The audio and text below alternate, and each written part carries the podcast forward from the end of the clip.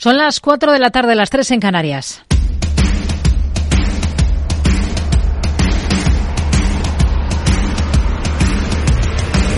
No decida lo que hará el mercado. No se salte las normas de su operativa. No se deje dominar por sus emociones. Mercado Abierto con Rocío Arbiza. Muy buenas tardes. Sigue el repunte de la bolsa española. El Santander toma el testigo del BVA e impulsa el avance de medio punto porcentual que firma a esta hora el selectivo español hasta cotas de 10.088 puntos, aunque ha llegado a estar por encima de los 10.100. Nuevo récord de la entidad que mejora el beneficio en el último año un 15,3% y supera el Santander la barrera de los 11.000 millones de euros de beneficio. Ahora el foco está en una rentabilidad un del 16% este año y en la meta de los 12.000 millones de neto. Ana Botín, presidenta del Santander. Si haces las matemáticas de eficiencia, capital que hemos dicho, coste de riesgo, etcétera, etcétera, pues te va a salir una cifra eh, que está que empieza con uno y sigue con dos. Botín lo tiene claro, hasta ahora han hecho bien las cosas y este 2024 será mejor. Si el 23 ha sido bueno, el 24 va a ser aún mejor.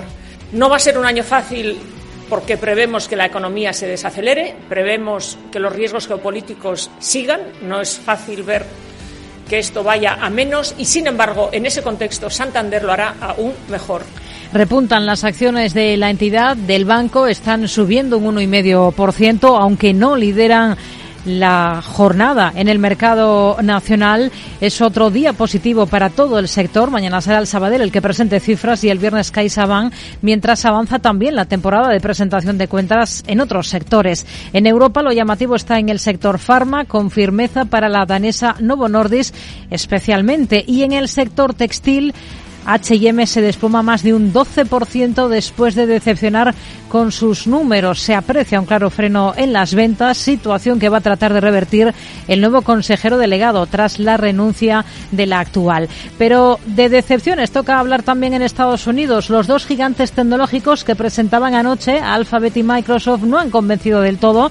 El mercado esperaba más, sobre todo en el caso de Alphabet. Y la clave es que no han tirado como se esperaba los ingresos por publicidad en la temporada navideña, un trimestre, como saben, fuerte en consumo. De ahí esas caídas que vemos en Alphabet a esta hora, que superan el 5% en un día en el que tenemos al otro lado del Atlántico a los índices de Wall Street con tono mixto, ligeramente en positivo el Dow Jones, el S&P 500 baja un 0,64% y cae más de un 1% el tecnológico Nasdaq a esta hora de la tarde.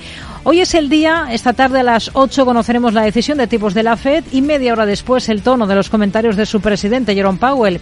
Y ahí va a estar toda la atención en ver en qué se enfoca, aunque hay unanimidad en descartar que vaya a dar una guía clara de cuándo llegará esa primera bajada de tipos. La cuestión ahora está en acertar con el momento. Y hoy mismo, el vicepresidente del Banco Central Europeo, Luis de Guindos, ha señalado que no cree que la máxima entidad monetaria de la eurozona esté corriendo el riesgo de actuar demasiado tarde. Por cierto, que el Banco de España ha dado por completada la transmisión de la política monetaria y los tipos de interés a la economía real y por eso estima que el coste de la deuda de empresas y hogares, incluidas las hipotecas, va a comenzar a caer en este 2024. Todo mientras se cuestionan los presupuestos para este año. Hoy la vicepresidenta primera y ministra de Hacienda, María Jesús Montero, ha reconocido que es prematuro saber si podrá contar con el apoyo de Junts para las cuentas públicas.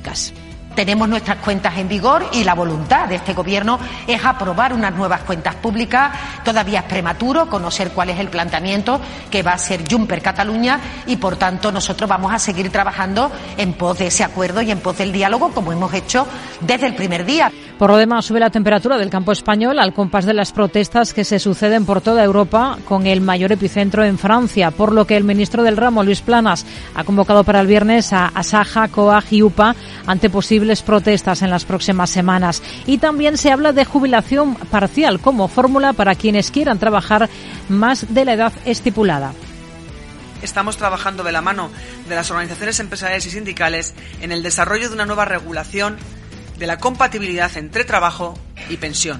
Queremos favorecer la salida gradual y basada en la voluntariedad del mercado de trabajo. Sabemos mediante encuestas que hay trabajadores que quieren seguir trabajando más allá de la edad ordinaria pero quieren hacerlo con unas condiciones que favorezcan su actividad.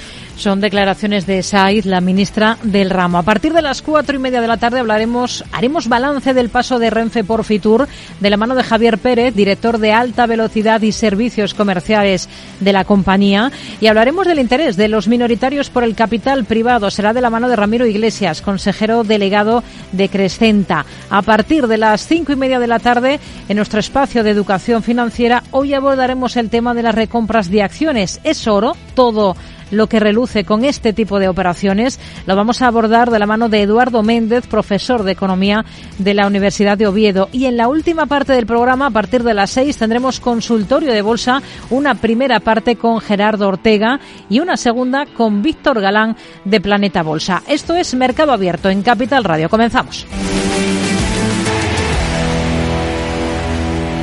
Mercado Abierto, Capital Radio.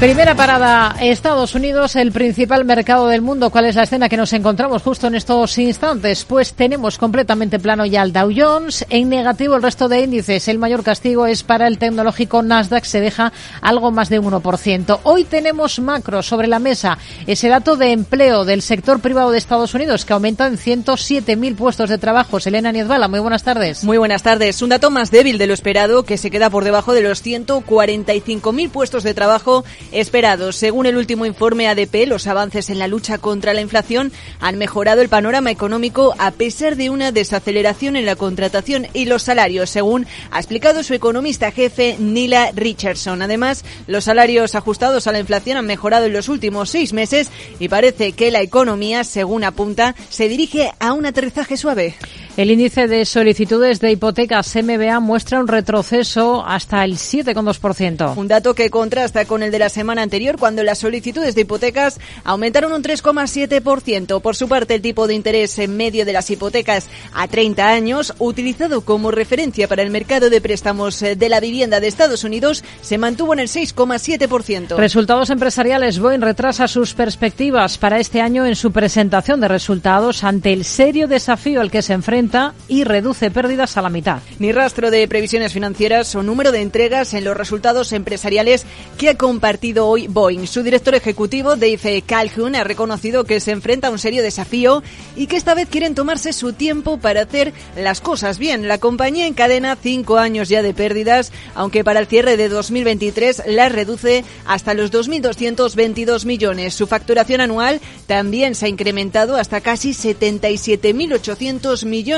y en cuanto a su orientación de producción, Boeing dice que la limitará en el caso del 737 MAX a 38 aviones por mes hasta que la Administración Federal de Aviación esté satisfecha con la seguridad y la calidad. Mastercard supera previsiones, gana 2.800 millones en el cuarto trimestre del 23. Una cifra que supera expectativas, pero que también es un 11% superior a la de un año antes de 2.500 eh, millones de dólares. El gasto resistente en consumo en las Navidades y un fuerte mercado laboral impulsaron también sus ingresos hasta los 6.500 millones de dólares. La caída de la demanda reduce las expectativas de ganancias de Thermo Fisher. El pronóstico llega además un día después de que su rival Danaer dijera que espera que los ingresos básicos disminuyan a un porcentaje de un solo dígito este año. La compañía espera ganar entre 20,95 y 22 dólares por acción en 2024, por debajo de las expectativas de los analistas que lo situaban en los 22,04 dólares. Sin embargo, las ganancias del cuarto trimestre de Thermo Fisher estuvieron ligeramente por encima de las estimaciones en los 5,67 dólares por acción. Un juez anula el desorbitante salario de Elon Musk en Tesla. 55.800 millones era el plan de compensación más grande en la historia corporativa pública que el CEO de Tesla, Elon Musk, tenía estipulado en 2018, pero este martes eh, fue cuando el juez ha desestimado este paquete salarial por el que Elon Musk podría asegurarse 12 tramos de opciones sobre acciones acciones de Tesla que se otorgarían si la capitalización de mercado de la compañía aumenta en 50.000 millones de dólares y Tesla alcanza su objetivo de ingresos. Aunque el fallo puede ser apelado, ahora tendrán que acordar un nuevo paquete salarial. Paramount Global recibe una oferta de compra del magnate de los medios Byron Allen. La oferta de compra de 30.000 millones de dólares incluye la deuda de la cadena de estudios. El mercado ha recibido con muy buenos ojos además la noticia e impulsa sus acciones por encima del 10%. Y tenemos en el punto de mira Signa, vende su negocio de seguros médicos a Healthcare por 3.300 millones de dólares. La transacción se llevará a cabo en efectivo y se espera que se complete a principios de 2025. Los expertos también apuntan a que supone un cambio en la estrategia de Cigna para el sector en el que entró con la adquisición de HealthSpring en 2011 por 3.800 millones de dólares. Son algunos de los protagonistas de esta jornada en Estados Unidos. Eh, tenemos algunos movimientos interesantes, por ejemplo, si echamos un vistazo al S&P 500, hoy es llamativo el retroceso que experimentan los títulos de Rocket eh, Rockwell Automation está con descensos de más del 13%. Alphabet, entre las peores de la sesión, caídas del entorno del 6%, de 6 puntos porcentuales. En el lado positivo hay también algunos nombres. El de Paramount Global, que está disparada más de un 8%. También tenemos a otros eh, títulos como Marathon Petroleum repuntando hoy por encima del 6%. Miramos a Estados Unidos con Rafael Damborenea, profesor de finanzas en EUDE Business School. ¿Qué tal, Rafael? Muy buenas tardes. Muy buenas tardes, Rocío. Bueno, lo primero, la macro. Vamos con ese dato de creación de empleo privado ADP que hemos conocido como antesala al dato de paro global que saldrá el viernes en Estados Unidos. ¿Qué le ha parecido? Menor lectura de la esperada, supone una desaceleración respecto de los 158.000 nuevos empleos que fueron registrados el mes pasado y parecía que el endurecimiento de las condiciones financieras no iba a terminar de pasar factura eh, a ese robusto mercado laboral estadounidense que vemos que está siempre dispuesto a desafiar todas las previsiones, pero sí hemos iniciado el año viendo esa ralentización o ligera ralentización de la contratación y los salarios. De todos modos, no hay que olvidar que la tasa de paro se mantiene por debajo del 4% desde diciembre de 2021. Es una racha eh, no vista desde los años 60 y ese vigor del mercado de trabajo mm, complica la lucha contra la inflación precisamente porque la escasez de mano de obra eh, permite a los trabajadores pues presionar ¿no? en busca de, mejoras salariales. Hmm. Hoy tendremos decisión de tipos de la Reserva Federal con mantenimiento del precio del dinero en esa horquilla actual entre el 5,25 y el 5,5% por cuarta vez consecutiva. Eh, lo que debería comenzar a tomar fuerza es ese debate sobre el endurecimiento cuantitativo, el llamado QT y su finalización. ¿Debería abordarse eh, este tema si debe terminar antes de que se inicien los recortes de tipos para garantizar la estabilidad del sistema financiero?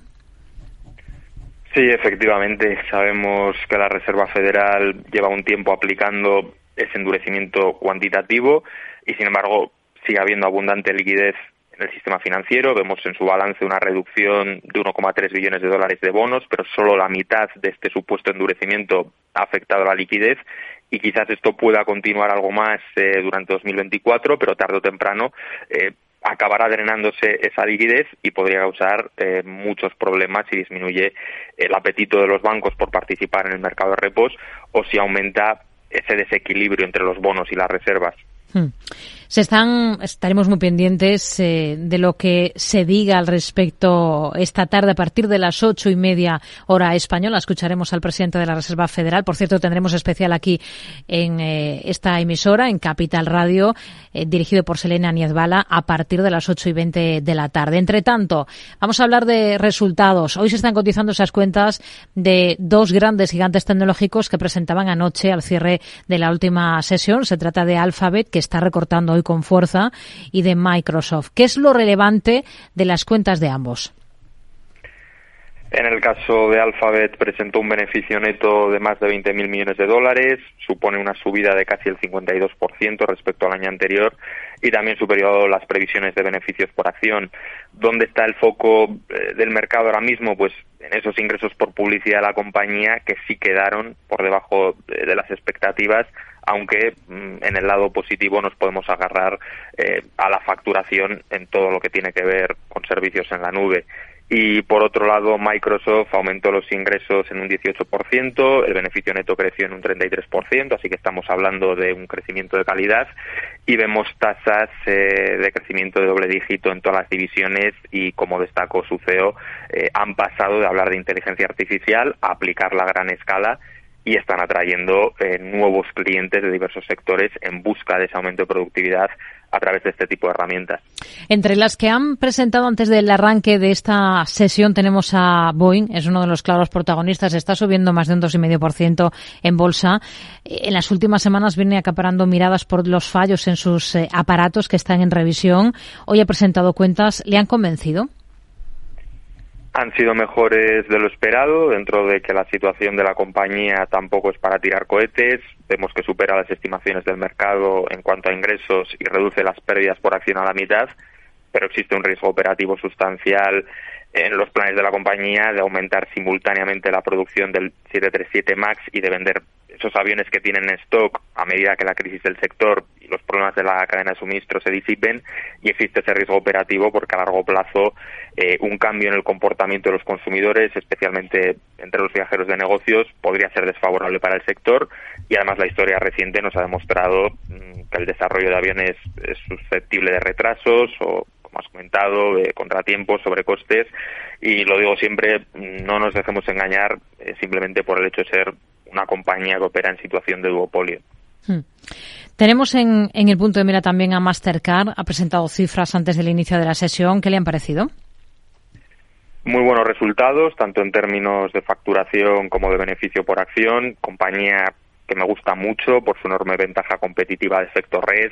Eh, cuantos más consumidores estén conectados a una red de pago, más atractiva se vuelve a ser red de pago para los comerciantes y esa dinámica explica por qué solo unas pocas empresas han llegado a dominar los pagos electrónicos a nivel global y Mastercard eh, ha alcanzado una aceptación universal en la mayoría de los mercados desarrollados. Además, históricamente Mastercard ha superado a Visa en términos de crecimiento, ese menor tamaño y cierto equilibrio en la cuota de mercado entre los dos eh, podrían mantener esta tendencia. Y sin olvidarnos de que todavía eh, hay mucho camino para el crecimiento de los pagos electrónicos. Suelo recordar que los pagos electrónicos solo superaron a los pagos en efectivo a nivel mundial hace un par de años, así que hay margen para el crecimiento y todo esto además en una empresa donde el management está muy centrado en las oportunidades a largo plazo hmm. eh, y no tanto en los márgenes a corto plazo.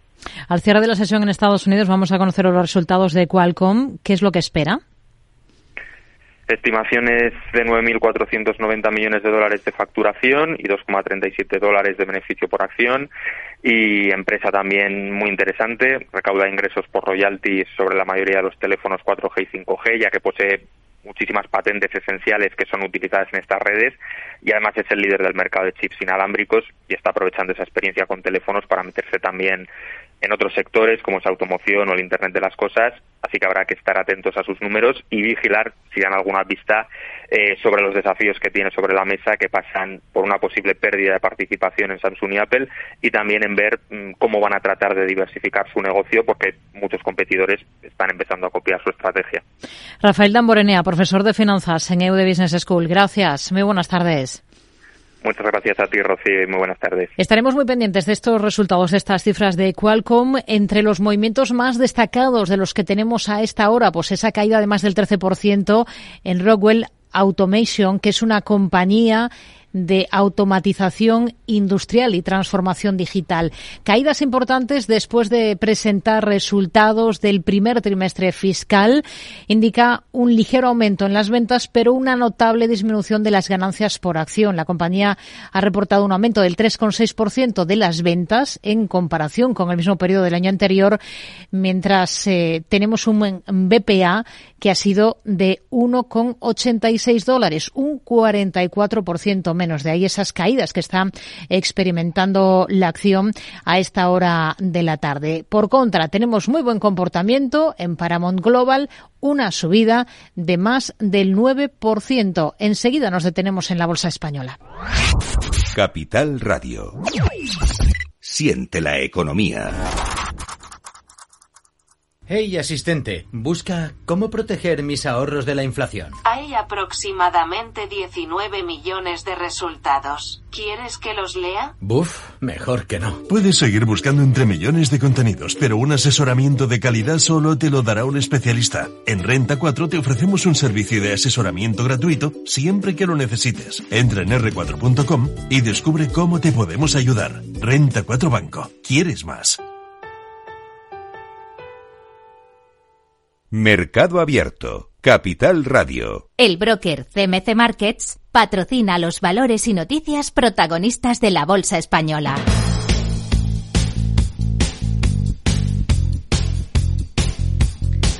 Una bolsa española que se mueve a esta hora de la tarde con tono positivo, avances para libres de medio punto porcentual que dejan al selectivo a esta hora en los 10.091 puntos. Hoy protagonismo para el Santander, bate de nuevo su récord de beneficios, gana 11.076 millones en el último año, un 15,3% más. Pedro Díaz, buenas tardes. Buenas tardes. El margen de intereses crece un 12% y supera los 43.200 millones de euros, mientras que los ingresos totales, el margen bruto, firma por encima de los 57.400 millones, un 10,2% más. La mejora de cifras tiene que ver con el crecimiento de los ingresos, especialmente en Europa, el aumento del número de clientes y el control de los costes. La entidad ha anticipado que prevé repartir entre sus accionistas 5.500 millones de euros entre dividendo en efectivo y recompras de acciones. Desde el Santander esperan otro año récord en 2024 pese al contexto diferente de los tipos de interés. Héctor Grisi es su consejero delegado.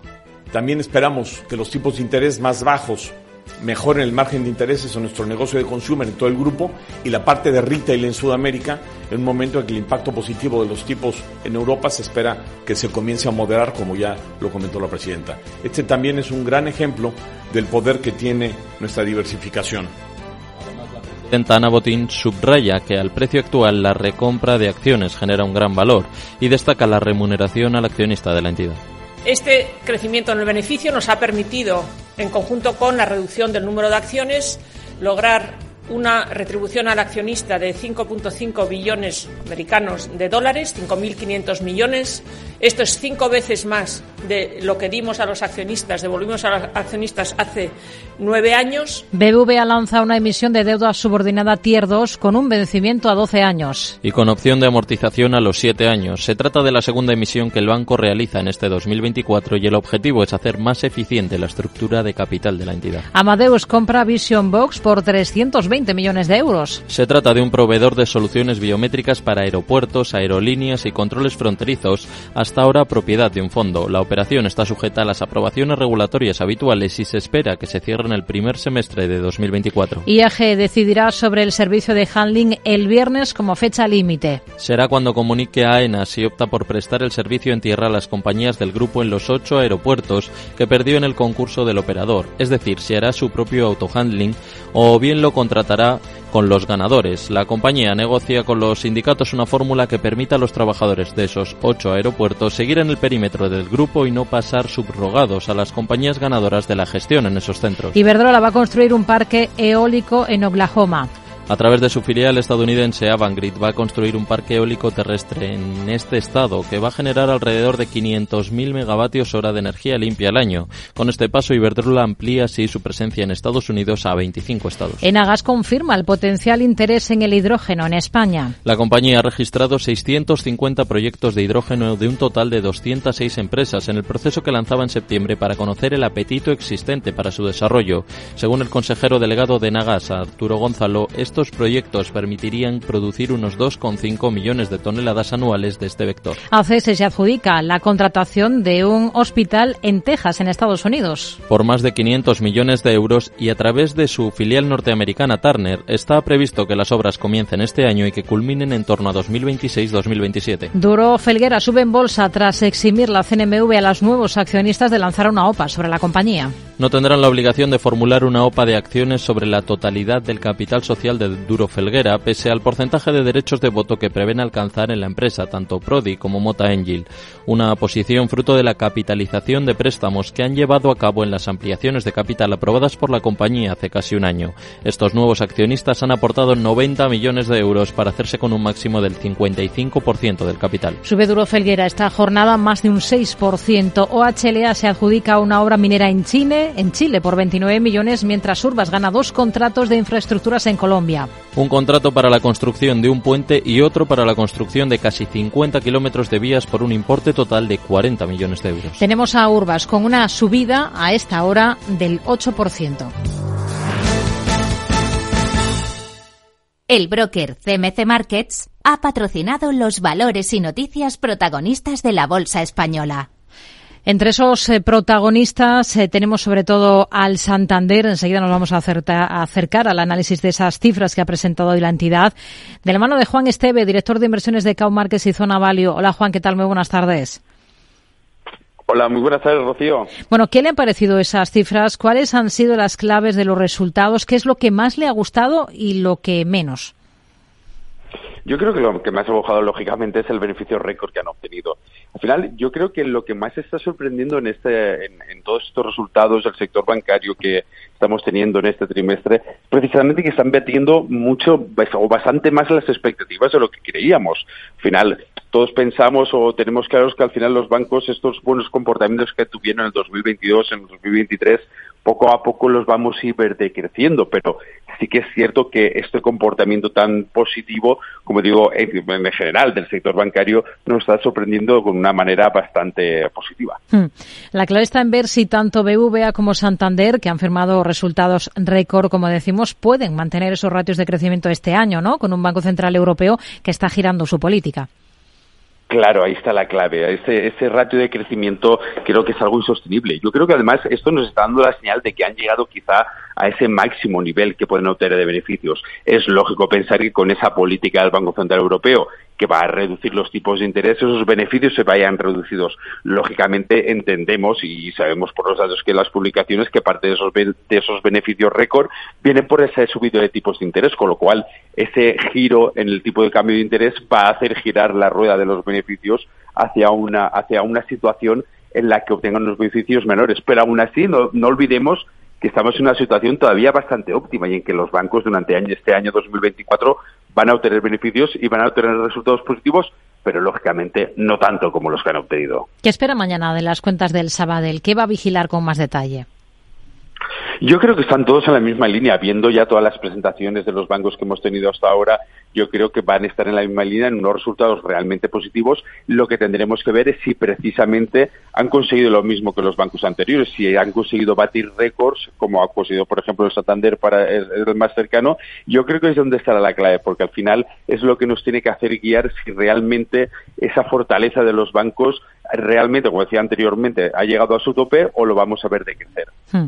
Inditex, eh, hemos visto que la compañía se ha replegado desde esa barrera de los 40 euros por acción que alcanzaba al cierre de la última sesión. Hoy tiene esa referencia de los resultados de, de H&M. La compañía está sufriendo un importante varapalo en bolsa. ¿Qué visión tiene para Inditex ahora? Yo creo que Inditex, aunque sí que están en el mismo sector que H&M, las compañías son bastante diferentes y el crecimiento que han tenido son bastante dispares. Es cierto que Inditex ha comido bastante de terreno del, que ha ido perdiendo H&M y por eso mismo no deberíamos de comparar, porque al final hemos visto que Inditex ha hecho eh, trimestre tras trimestre unas presentaciones de resultados realmente positivas y hemos ido viendo como tanto la compañía como los diferentes enfoques del modelo de negocio que está teniendo han sido o han tenido unos resultados realmente eh, positivos, como decía anteriormente, y por lo tanto yo no miraría en el mismo espejo a H&M y a Inditex, aunque lógicamente también tenemos que tener en cuenta que en la situación en la que se encuentra el sector, en una situación de altos tipos de interés y en el cual es lógico pensar que el consumidor final se ve, ve repercutido en su capacidad de gasto todos esos aumentos de tipos de interés que hemos ido sufriendo, es lo que pensar que también que podamos ver quizás cierto resentimiento en el precio de la acción. Hmm. Hoy tenemos en el punto de mira a Enagas, que dice que ha recibido 650 proyectos para impulsar el hidrógeno verde en España. Para el valor, ¿cómo ve las cosas ahora? Yo sería bastante cauto. Es un valor que a largo plazo sí que le veo muchísimo potencial, pero también es cierto que le veo muchísima volatilidad. Entonces, conforme se vayan llevando a cabo esos proyectos, conforme vayamos viendo afianzando todos esos, esos proyectos y esa nueva generación de negocio que puedan tener, entonces yo sí que me iría planteando. Como digo, para, para usar un valor a largo plazo, yo creo que es un valor que habría que tener en cuenta, pero teniendo en cuenta, como he dicho anteriormente, esa volatilidad intrínseca que puede tener valor. Hmm. Tenemos en el punto de mira en el continuo Duro Felguera, sube tras eximir la Comisión Nacional del Mercado de Valores a los dos accionistas mexicanos que han entrado de tener que lanzar una OPA por el 100%. ¿Hasta qué punto, es esto clave para la compañía, pese al malestar que ha generado entre los minoristas? Para la compañía es una buena noticia, porque sí que es cierto que ha entrado una inversión bastante importante y, puede cambiar el rumbo de las, del, del modelo de negocio que conocemos en Durofleguera, pero no debemos olvidar que los accionistas minoritarios no es una situación que les guste y más teniendo en cuenta que el valor ya lleva tiempo teniendo una, una cierta incertidumbre de cara al accionista minoritario que no termina de ver muy claro conforme va avanzando cuáles están siendo los movimientos, incluso cuando está siendo el comportamiento de la acción, que no, no, no es el, quizá el más positivo que se esperaba en, en, los últimos periodos. Por lo tanto, yo sería cauto y, y esperaría ver, en unos, aunque hoy está teniendo un comportamiento positivo, esperaría ver en los próximos días cómo realmente está reflejándose o cómo está sentándose el valor respecto a esas noticias que estamos conociendo. Juan Esteve, director de inversiones de Cow Markets y Zona Value. Gracias. Muy buenas tardes. Un placer. Buenas tardes.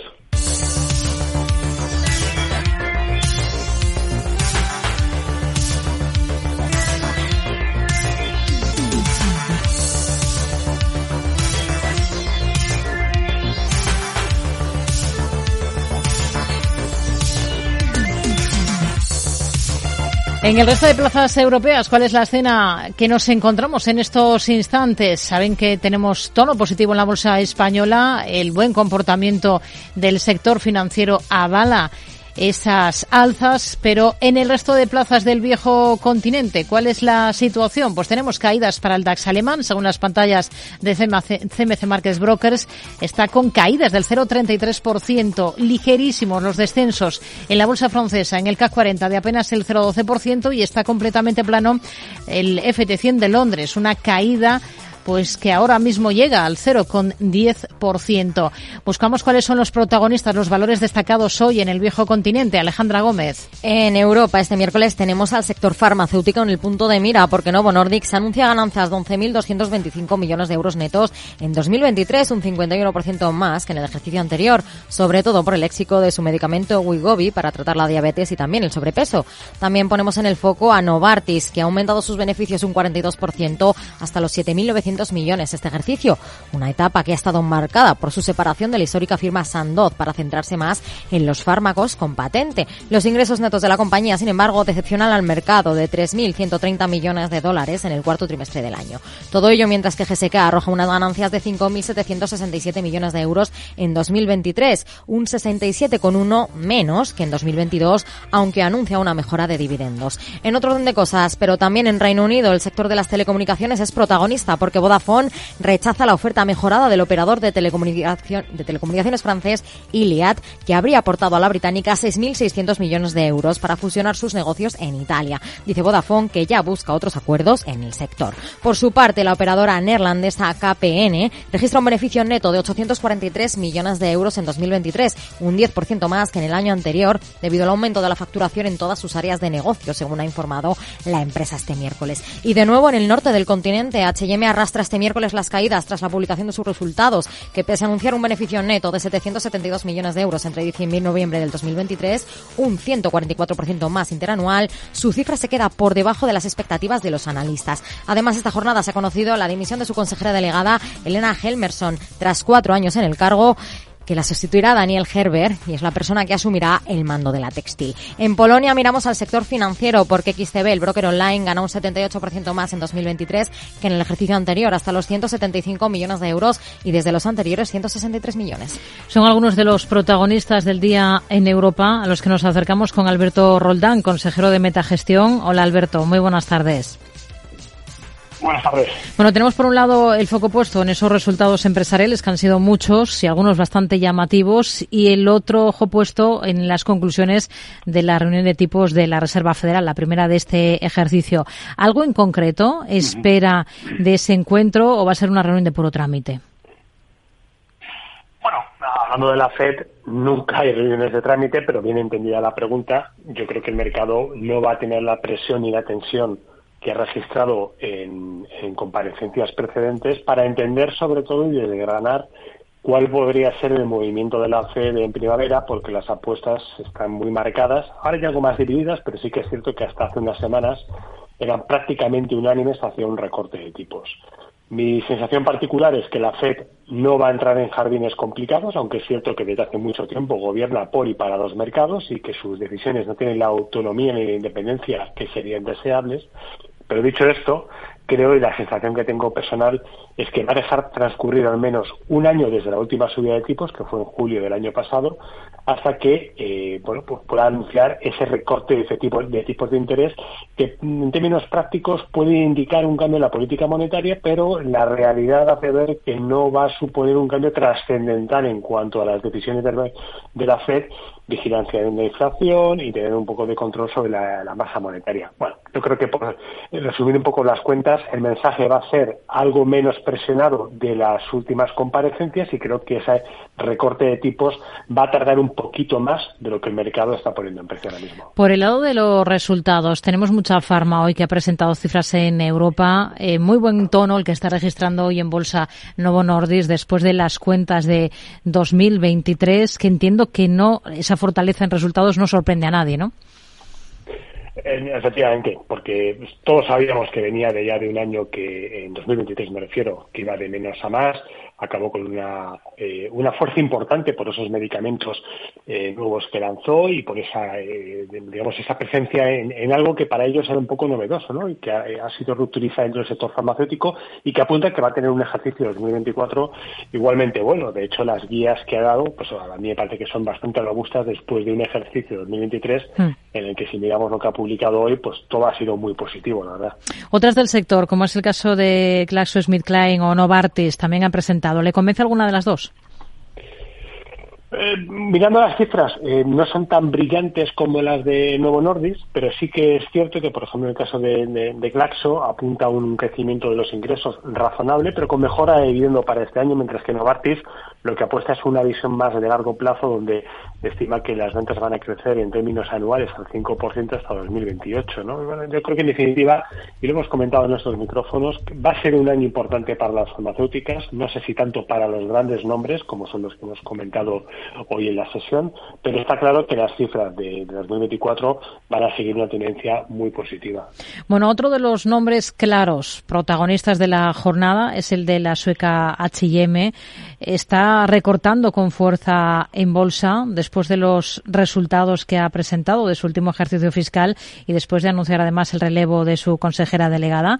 ¿Con qué idea se ha quedado después de estas cifras? Es que ha sido bastante malas, la verdad. No solamente por lo que el consenso esperaba, que no deja de ser una mera referencia, sino porque, bueno, yo creo que en términos operativos está muy por debajo de lo esperado sobre todo en el margen neto, que es la parte de la cuenta de resultados que te un poco la valoración, ha sido, ha sido malas, ha sido, mm, yo creo que, muy débiles. Además, un trading statement que es el anticipo de las ventas en este trimestre en curso, pues también apuntan a una caída significativa del 4%. Bueno, yo creo que ellos eh, en el esfuerzo de comunicación que han dado un objetivo de margen del 10%, pues mm, le va a costar mucho alcanzarlo porque está muy por debajo de esas cifras, ¿no? Hmm. Y lo peor de todo es que la compañía está a 23 veces beneficios, es decir, que no está ni siquiera barata con estos múltiplos. Las comparativas dentro de, de compañías del sector en Europa ni siquiera le benefician. Yo creo que está en una espiral bastante negativa y la salida de su CEO tampoco le ayuda. Ya tenemos los resultados de los dos grandes bancos eh, españoles, de BVA y Santander, nuevos récord en ambos casos. ¿A partir de ahora qué? ¿Creen que han tocado mm. techo en, en materia de resultados? Eh, es una gran pregunta. Yo creo que si hablamos solamente por resultados, vamos a tener al menos un par de trimestres donde esta secuencia de, eh, de resultado histórico la vamos a seguir viendo. ¿no? Con los tipos arriba y hasta que empiecen a cambiar de tendencia, pues los bancos son máquinas de hacer caja y esto va a ser, va a ser así. ¿Qué es lo que pasa? Que en el caso de Santander, por ejemplo, es cierto que eh, su rote está en, un nivel extraordinario comparado en los últimos 10 años, pero también la valoración ya apunta que está muy puesto en precio. A mí me cuesta creer que eh, cotizando a, prácticamente una vez su valor tangible pues tengan algo más que contar. Eh, veo un poquito más de opcionalidad en BVA porque, bueno, México está funcionando muy bien, va como un tiro en la economía y creo que eso le, da un poquito de ventaja respecto a Santander, donde aquí sí creo que la valoración eh, ya apunta que superar los cuatro euros eh, es un poco la referencia y más allá hay que ser optimista. Ya, ya he visto bueno del Consejo de Supervisión de Vivienda al proyecto de decisión del conglomerado en cuatro entidades. ¿Espera que le sirva a la compañía esto de que las partes serían más rentables por separado? Sí, sí, indudablemente. Yo creo que es era la, noticia importante que, que acompañaba a Vivendi y que el mercado esperaba, ¿no? Porque hay un tema de, valoración, de afloración de valor, me refiero, porque está cotizando al 40% de descuento con respecto a lo que sería su NAV, en términos promedios vamos a decir, pero es que hay una serie de consecuencias en términos de impuestos y, que afectan a la compañía que podrían seguir añadiendo valor. Y no olvidemos, es que está muy barata, tres veces eh, el valor de la empresa respecto a su EBITDA. Bueno, yo creo que con el crecimiento orgánico que espera hacer en algunas áreas y esta floración de valor, es una noticia netamente positiva y desde luego pues aquí abre eh, un interrogante de si el mercado va a empezar a girar hacia el sector de telecomunicaciones barra media, donde sabemos que en Europa hay muy poco interés y muy poco atractivo. Alberto Roldán, consejero de Metagestión, gracias, muy buenas tardes. Adiós, hasta la próxima. Capital Radio, 10 años contigo.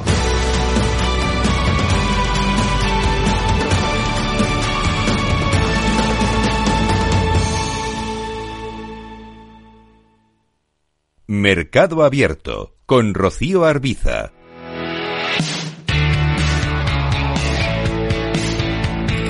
La última edición de Fitur, la 44 edición de la Feria Internacional de Turismo, ha cerrado sus puertas con un éxito rotundo, consolidándose como uno de los eventos más relevantes del sector turístico. Masiva afluencia de visitantes, más de 250.000 asistentes y también de participantes. Esta tarde hacemos balance de la mano de uno de estos participantes de Renfe. Javier Pérez es el director de alta velocidad y servicios comerciales de Renfe. ¿Qué tal, Javier? Muy buenas tardes. Hola, buenas tardes. ¿Qué tal? ¿Cómo estáis? Muy bien. Bueno, ¿qué nota le pondrían ustedes al resultado de la participación de Renfe en esta última edición de, de Fitur? ¿Han cumplido los objetivos que se habían marcado?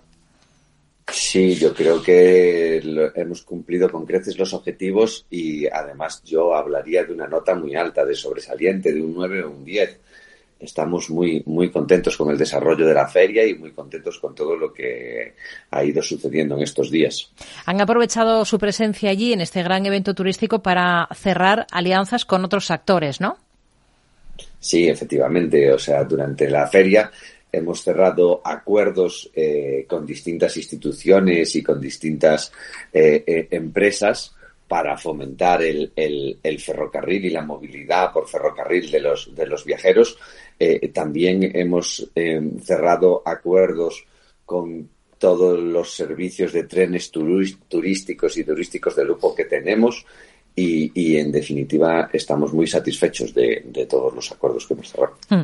¿Alguno en concreto, lo digo para que lo entiendan bien nuestros eh, oyentes, porque con ejemplos siempre se entienden mucho mejor las cosas? Por ejemplo, algo quizás novedoso que no tenían hasta el momento algo novedoso que no tuviéramos hasta el momento. Bueno, en el tema de trenes turísticos estamos cada año innovando porque eh, los, la parte de los trenes turísticos de, lujo, que son el tren de el tren al Andalus y el tren de la Robla, que cada vez le estamos buscando eh, nuevos itinerarios. Después también tenemos trenes turísticos eh, que realizamos en las comunidades autónomas y que son distintas rutas de un solo día que pueden enseñar pues distintas eh, actividades y distinta la gastronomía de los lugares. Y esas siempre hay nuevas rutas eh, que vamos que vamos ideando la intermodalidad entiendo que es una de las grandes bazas con las que cuenta la compañía, con las que cuenta Renfe para fomentar el uso del tren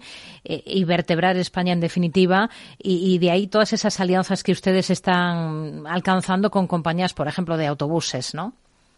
Sí, efectivamente, también hemos hecho acuerdos con otras eh, compañías de autobuses para precisamente eh, donde nosotros no llegamos, pues eh, tenemos que hacer un, un, servicio pleno e íntegro puerta a puerta y entonces llegamos a, acuerdos con, con, otras compañías que hemos tenido de autobuses en, en, en el Fitur. Hmm.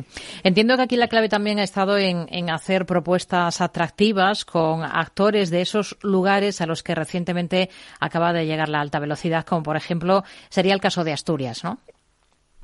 Efectivamente, sí. O sea, hemos en el caso de Asturias y eh, que recientemente inauguramos eh, Pajares y que próximamente haremos un nuevo plan de, transporte, pues hemos llegado a acuerdos con, con distintas instituciones para fomentar el, el, el, uso del ferrocarril y los, y los movimientos eh, de los viajeros. Hmm. Eh, rutas temáticas ligadas a atractivos turísticos concretos, ¿esto cada vez más son una apuesta por parte de los usuarios, de los viajeros en tren? Sí, nosotros eh, llevamos años apostando por, por ello, ya no solo lo que mencionaba antes de lo que es el tren turístico de lujo, de lujo sino eh, eh, los trenes turísticos de un día que los tenemos eh, en muchas comunidades autónomas, en muchas ciudades y que creemos que es una manera de hacer turismo diferente en la cual fomentamos el uso del, del ferrocarril y de la movilidad sostenible y al mismo tiempo enseñamos eh, eh, bueno, enseñamos ya no nosotros, sino las propias eh, ciudades, ¿no? Eh, enseñan su, su, cultura, enseñan su, su, su, bueno, todo lo que, lo que pueden mostrar de su gastronomía y de sus, y de todas las cualidades que puede tener. Hmm. Más allá de, del balance de esta feria concreta, de la presencia de Renfe en Fitur 2024, hablemos de perspectivas para este ejercicio. Apenas pues hemos terminado solo el primer mes del año. ¿Qué metas se plantean ustedes como compañía para el global del ejercicio, para el global de 2024? Bueno, pues eh, eh, nosotros en, pretendemos, pues estamos en este momento en un en una competencia en un mercado liberalizado, en los trenes de servicios comerciales y para nosotros pues es, es fundamental eh, crear ahora mismo eh, nuevas, nuevos planes de transporte y nuevas, y nuevas rutas eh, con los nuevos trenes que próximamente llegarán y, y, que esto nos va a permitir una, una mejora de tiempos de viaje, el llegar a más destinos y, y, el poder satisfacer a más a más viajeros. Hmm. Nuevos trenes que, que llegarán. No, no sé si nos puede avanzar algo.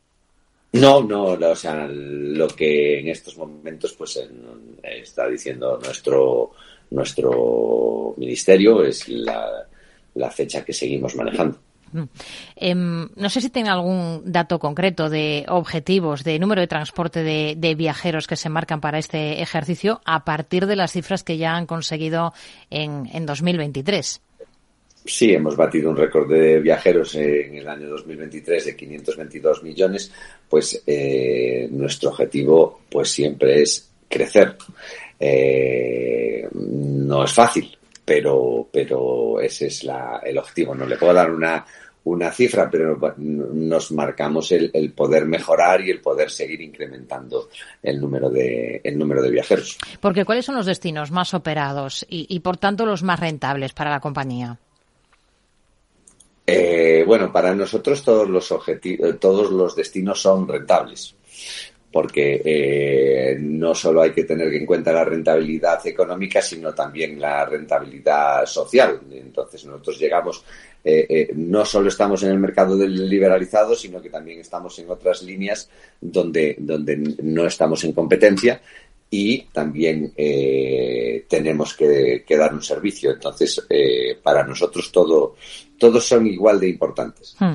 Hablábamos antes de, de, esa ruta recién estrenada a Asturias por esa apertura de la variante de, de Pajares. ¿Empiezan a notar esa demanda cada vez más por el norte, por ese turismo diferente, más allá del sol y playa más típico de España.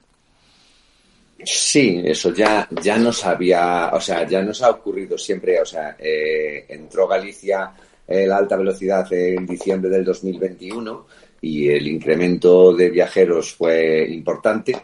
Entra ahora en Asturias, el incremento de viajeros es, es importante y, y es no solo por la reducción de tiempo de viaje, sino que además, pues el encanto que tiene todo, todo el norte y el cambio a lo mejor que también ha dado la pandemia en el tipo de, de turismo, pues hace que, que mucha gente quiera ir hacia este tipo de destinos. Hmm.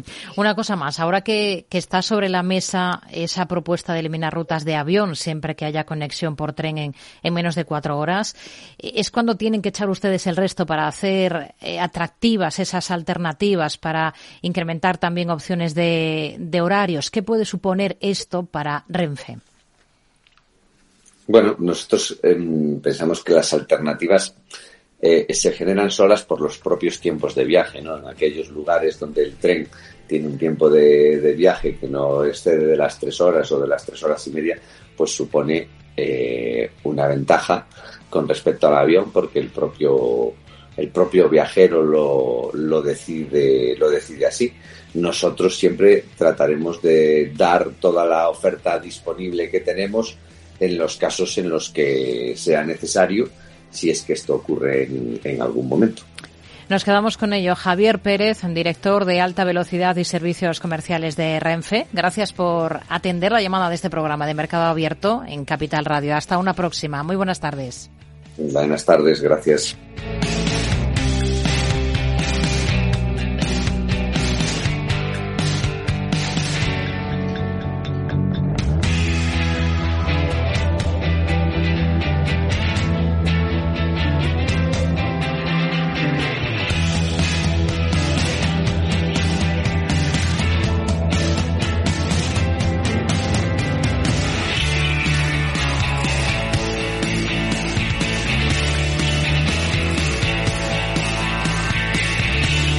Hablamos ahora del acceso de los inversores minoristas al capital privado. De un tiempo a esta parte pueden acceder a partir de los 10.000 euros, pero hay mucha propuesta por parte de las gestoras. Lo queremos abordar de la mano de Crescenta. Ramiro Iglesias es su consejero delegado.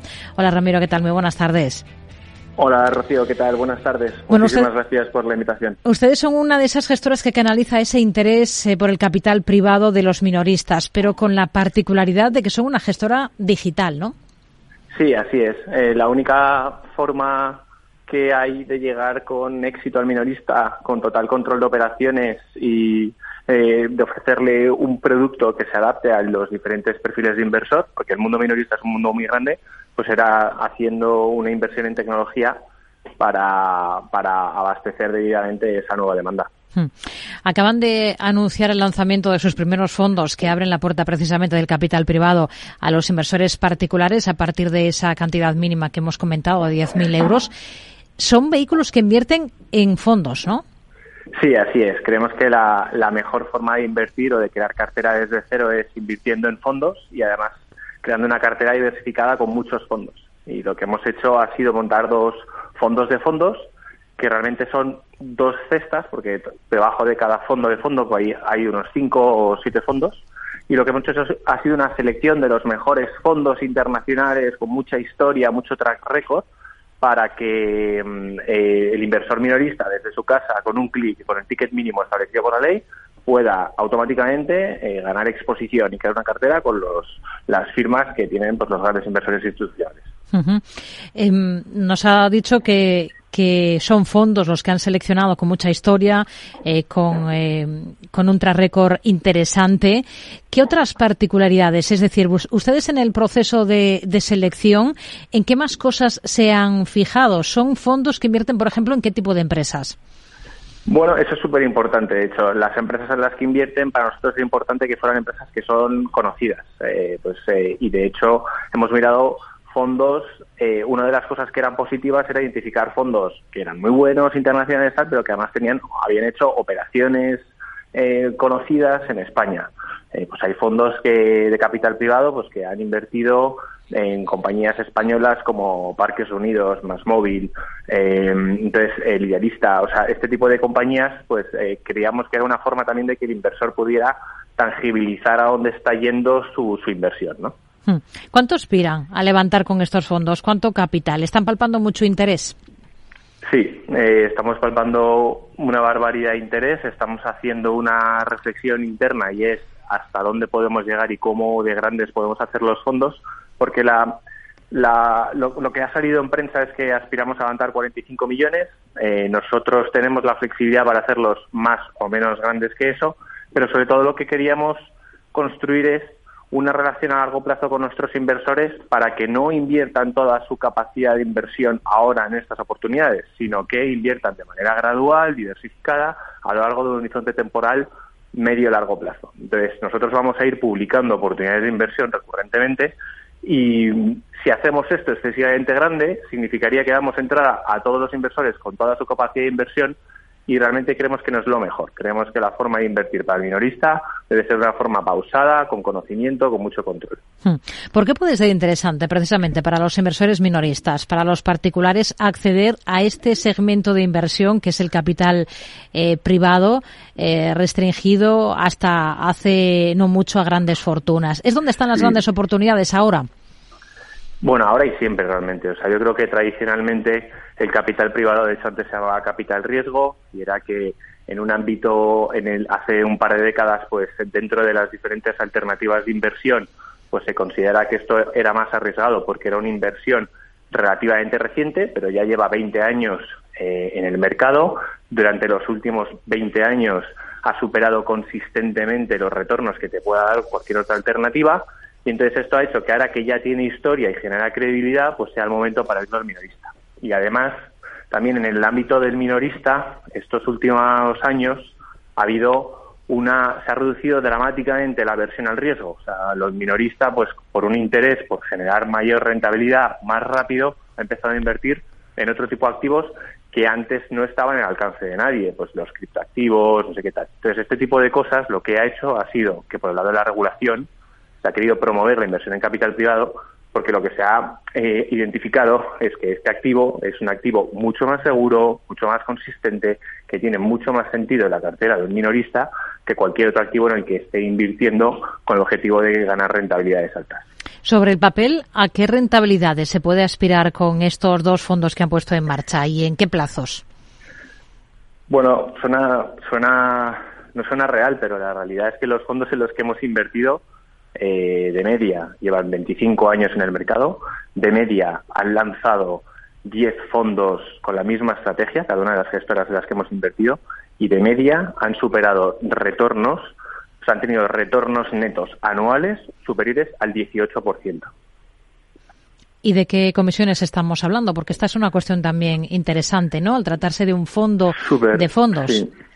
sí, las comisiones son muy competitivas. Al final, a nivel neto, eh, independientemente de las comisiones que tengas, las comisiones como cualquier fondo pues van vinculadas al ticket de inversión que hagas, pero independientemente del ticket que hagas, nosotros lo que queremos dar es a nuestro inversor, nuestro objetivo es darle siempre más de un 15% de TIR neta anual. Entonces esto es muy competitivo, eh, nuestras condiciones son muy competitivas en comparación con las comisiones que cobre cualquier otro y además con la característica de que el producto subyacente es muy bueno. Y la tecnología, que hablábamos al principio, hmm. es precisamente el catalizador de que podamos hacer esto. O sea, la tecnología nos permite ser muy eficientes operativamente, lo que hace que podamos ser muy competitivos con nuestros fees, porque eso significa que nosotros tampoco tenemos unos costes de estructura muy altos y demás. Pues nos quedamos con estos eh, objetivos, con esos planes que tienen ustedes y sobre todo con ese acceso eh, por parte que dan ustedes al inversor eh, minorista a estas inversiones en capital privado. Ramiro Iglesias, consejero delegado de Crescenta, gracias por atender la llamada de este programa de Mercado Abierto en Capital Radio. Muy buenas tardes. Buenas tardes. Enseguida noticias, les recuerdo que a partir de las seis tendremos consultorio de bolsa en este programa, una primera parte con Gerardo Ortega y una segunda con Víctor Galán de Planeta Bolsa.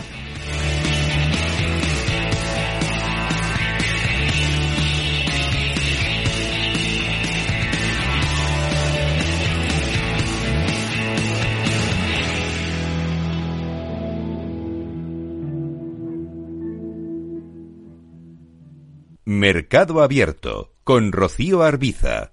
Lauri, decidido. La despedida la hacemos en Gandía. Prepara el bikini. Lauri, que en Gandía vive el ex de Jesse. Que nos vamos a Málaga. Lauri, que no. Que dan mal tiempo. A Bilbao. Pinchos y party. Lauri, una cosita. Que al final es despedida conjunta. Te hago administradora del grupo que no puedo más.